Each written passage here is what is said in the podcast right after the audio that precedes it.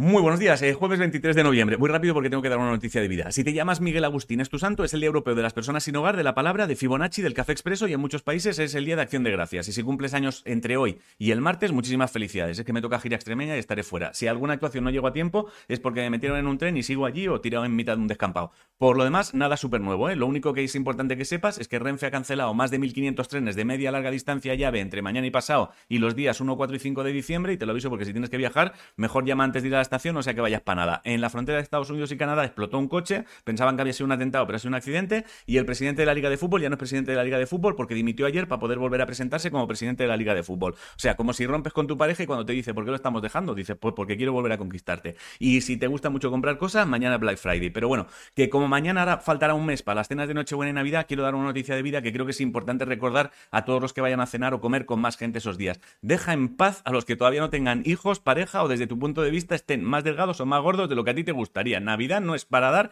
por el culo. Navidad es para pasarlo bien. Hay gente que no quiere hijos ni pareja y se siente bien estando como está. Deja en paz a la gente. ¿Vale? Ya está. Es que hay gente que lanza la pregunta y cuando le dices, oye, ¿a ti qué más te da? Te dice, bueno, hijo, ¿cómo te pones? Ya no te pregunto más. Y él sigue con la fiesta como si no pasara nada, pero a ti ya te ha jodido. Y no es justo. La idea es que nos divirtamos todos al mismo nivel. Así que no hagas preguntas de mierda, eh, tipo, eh, como no es pabila, se te pasa el arroz, bla, bla, bla. Y si por lo que sea, consejos, y por lo que sea, eres tú quien tiene que responder a preguntas tipo, ¿y los niños para cuándo? ¿Y no había para cuándo? ¿No había para cuándo? Mi consejo es que respondas, estamos esperando a que te mueras tú. E inmediatamente coges la pandereta y te pones a cantar, hacia Belén va una burra, rin, rin. Habrá un momento de silencio en la sala, pero en cuanto llegues a yo me remendaba, yo me remendé, yo me eché un remiendo, yo me lo quité, todo el mundo se pondrá a cantar contigo. Es inevitable usa la técnica. Si no sabes qué comer, hazte unos lomos de salmón con una guarnición de pimientos asados. La frase de hoy es, un pesimista ve dificultades en cada oportunidad, un optimista ve oportunidades en cada dificultad y poco más. Bueno, si te gustan las charlas que estoy teniendo en Por si las voces vuelven, la que acabo de tener con la escritora Virginia Feito acerca de TOC,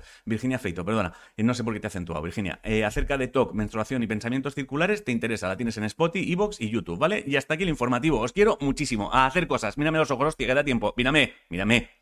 Te quiero. Pasa buen día.